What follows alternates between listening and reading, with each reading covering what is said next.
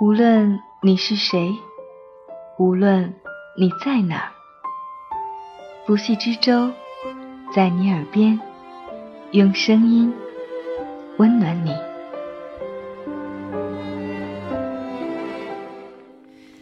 那天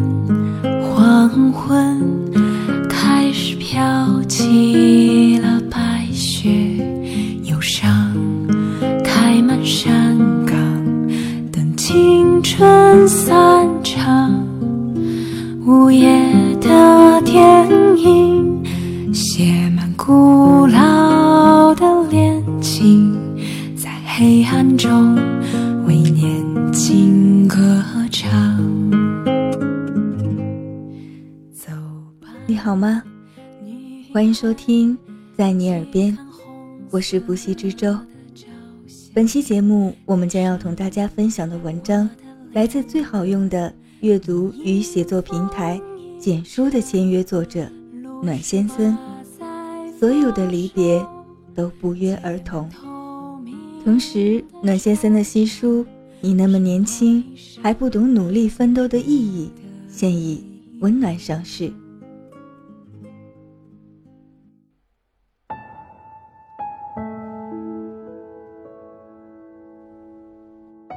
是否有这样一个故事？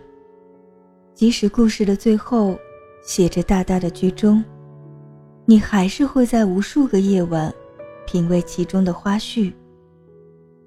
是否有这样一首歌，即使年代失传，封皮泛黄，也隐隐无法释怀？是否有这样一段时光，平时窝在阴暗的一角？但偶尔想起的时候，想让你狂奔过去，拥抱当时的清风。一定会有的。而那些遗失的、掉落的、收藏的、封存的，都存活在另一片空间里。你偶尔觊觎窥视，瞥得见日光湖色，看得清时间年轮。但再也看不到伫立在湖边的影子。这个故事要从一个孤僻女孩说起。很多年过去了，生命中的女孩来了又走，我记不太清这姑娘的名字，但她的样貌却无比清晰地刻在脑海里。我知道，总有一天。我会记忆模糊，但至少现在，清风吹不走。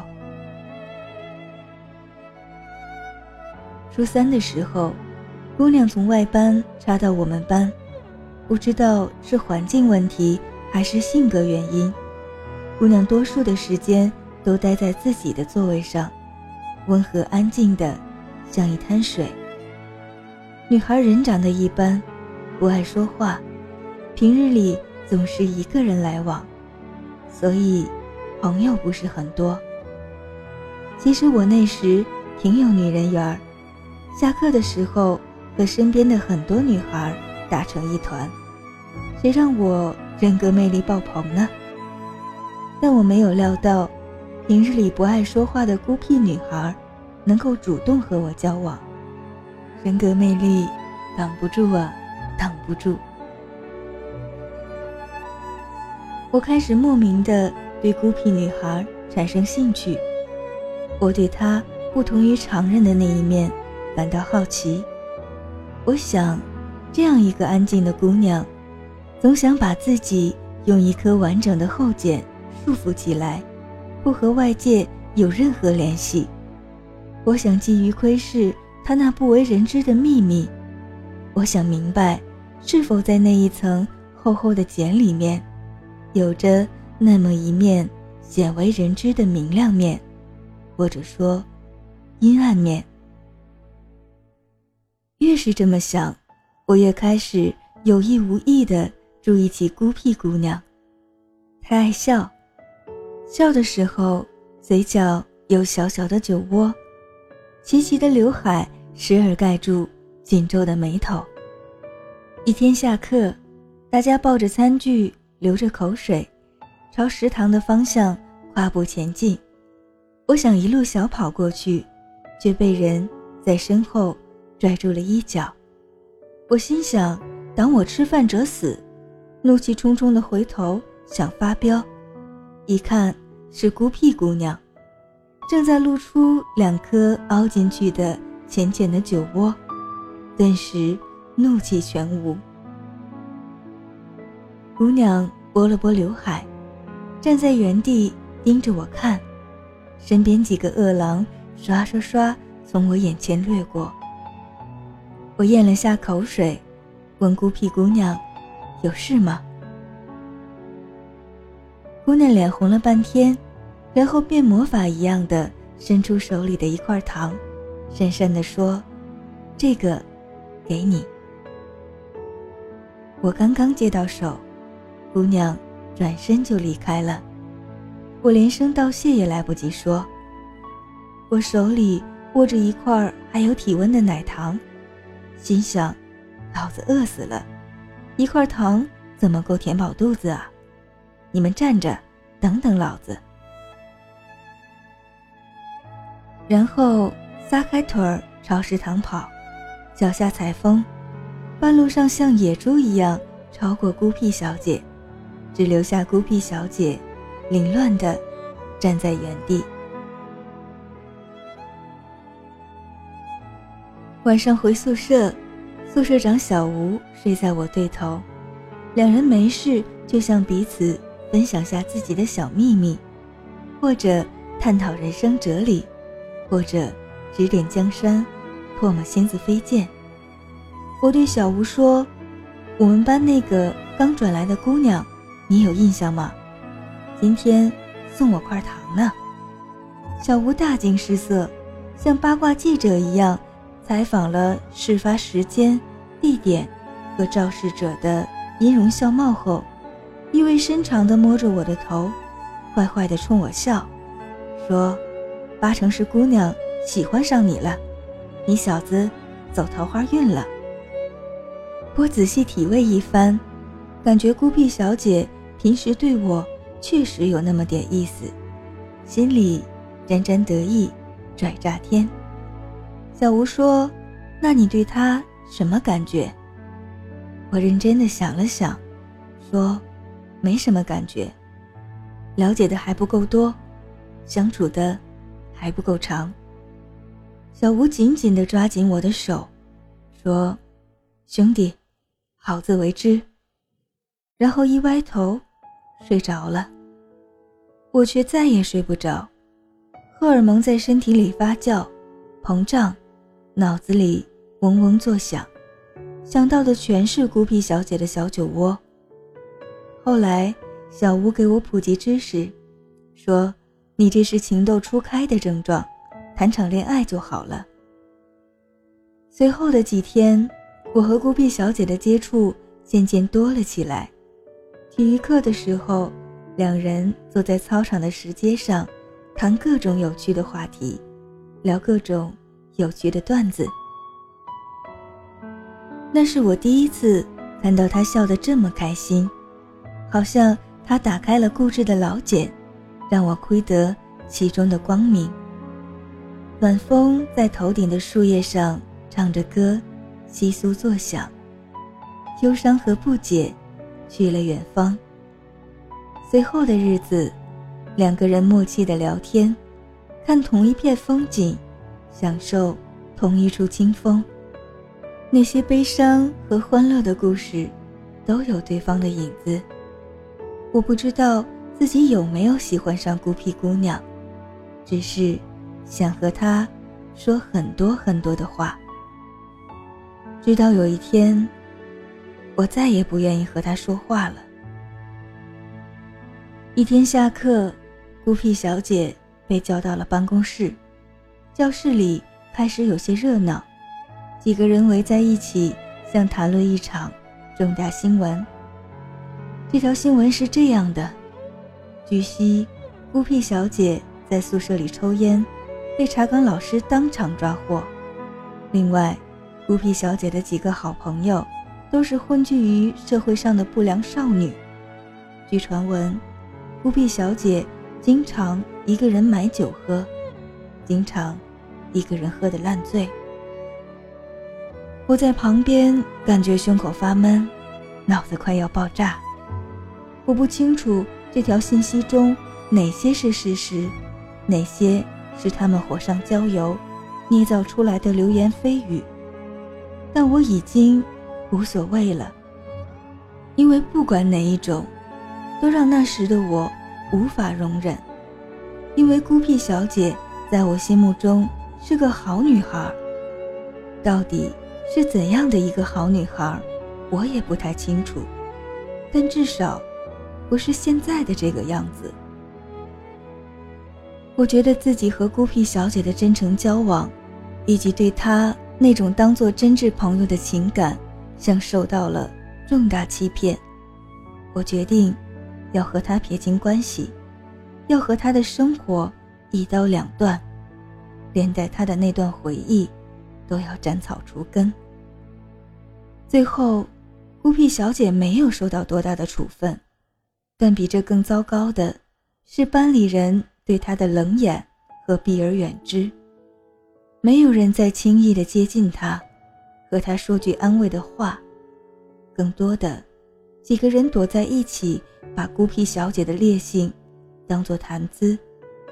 在那时的我们眼中，孤僻小姐是典型的坏孩子，好像好与坏之间就简单的一道准则，你越过去，我们就没有了共同的方向，从此彼此是路人。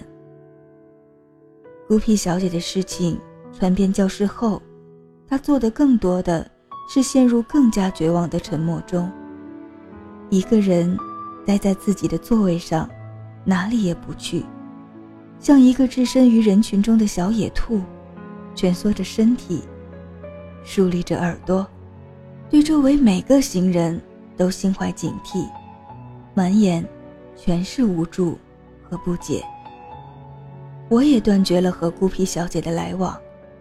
那次事件后，我甚至没有以一个朋友的姿态站在对方面前，像无数烂掉了的青春剧里一样，无比坚定地质问孤僻小姐，告诉我，他们说的都不是真的。我再没有和孤僻小姐说上一句话，甚至避而远之。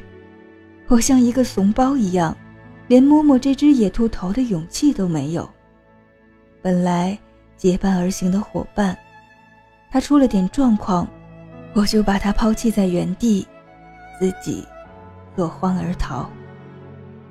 没过多久，孤僻小姐在一个安静的日子里不见了踪影。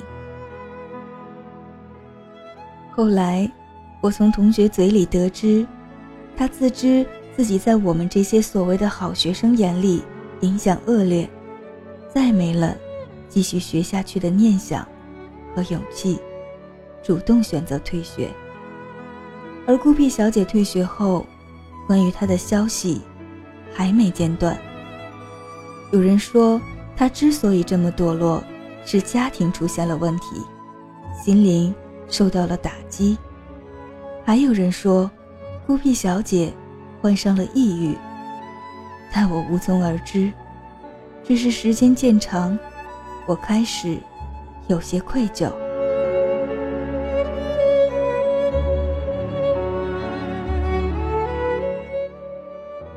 曾经想窥视孤僻小姐内心的后茧，但当我瞥到其中阴暗面的时候，就开始了从对方的生活中一步步抽离。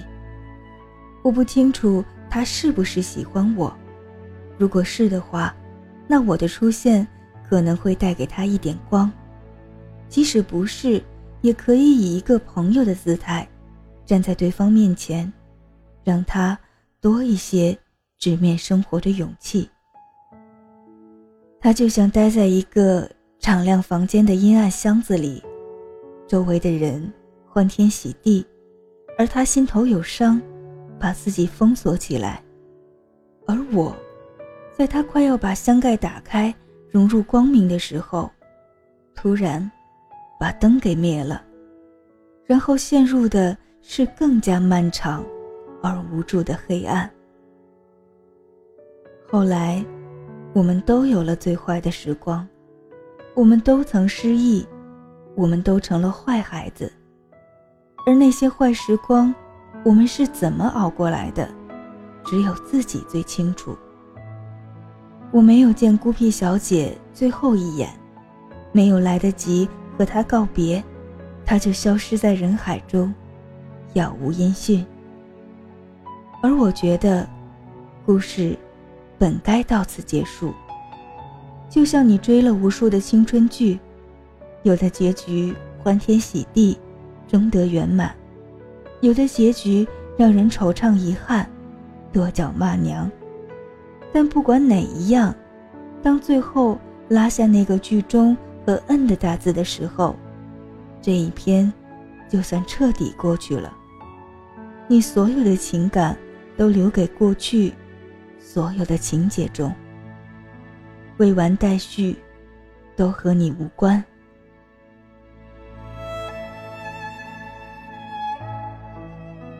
我和孤僻小姐真正意义的再见，是在多年后的一个傍晚，在陌生的街道，在拥挤的人海中。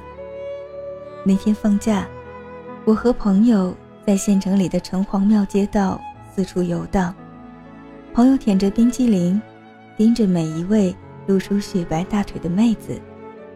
两个人穿过几条街，累成了狗，然后停住在一家服装店门口休憩。孤僻小姐就这样出现在我的视野里，但感觉判若两人。依旧是齐腰的密发，齐齐的刘海，但她身上。散发的气质，却远不相同。不再像那种胆小受惊的毛毛虫，躲在自己编织的厚茧里，而更像一只脱茧而飞的蝴蝶，灵动，充满生机。她的左边是她的闺蜜，两个人手挽着手，聊得高兴，笑得爽朗。我站在原地，发了会儿呆。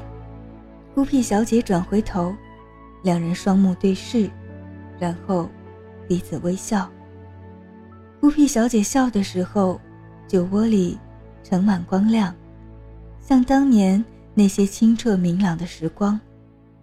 对视几秒钟，孤僻小姐的眼神温柔、清澈如水，好像在打声招呼，问：“好久不见，你还好吗？”我还好吗？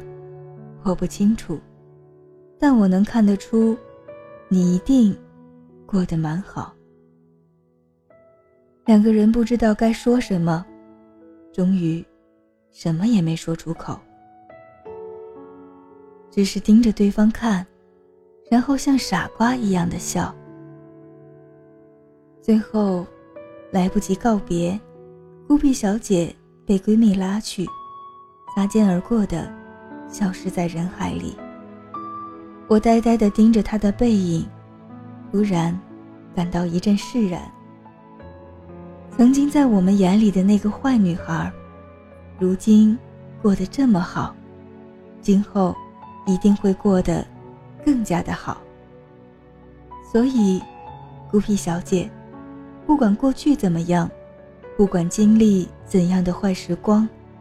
你一定要好起来，也一定会好起来。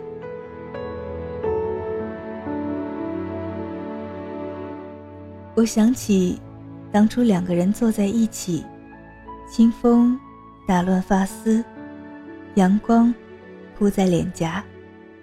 你走进我的生活，我分享你的心情。曾经几经走散，如今故地重逢。就像所有的故事都如约而至，就像所有的离别都不约而同。时光不会等人，我在的时候，你没有陪我太久；你来的时候，还能看得到我的背影，但已经太迟了，因为结局早已写好，所以离别匆匆启程。不再见，从此再也没有再见。而我依旧希望，多年后的街角邂逅，你能打败坏心情，你能战胜旧时光，我们都要变得更好，然后笑着谈论那时候。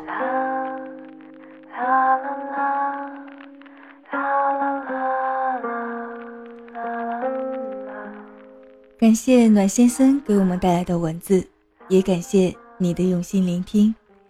愿我们在相遇都能比以前过得更好。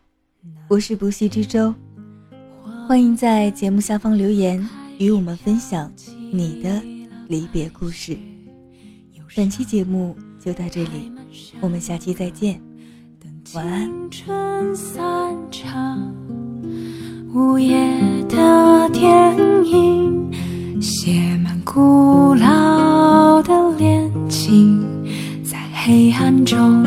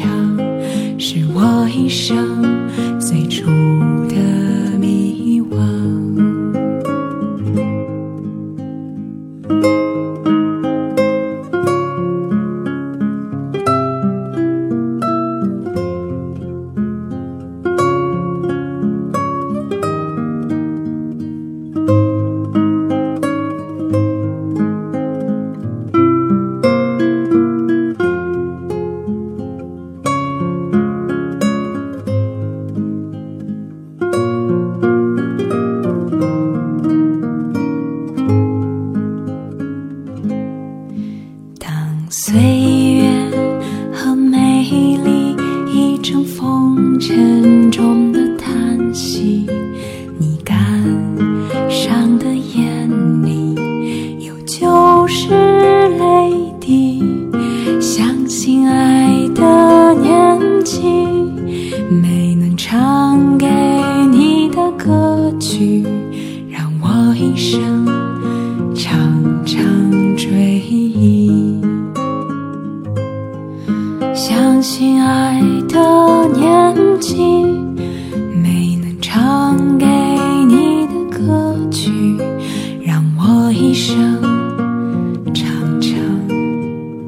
水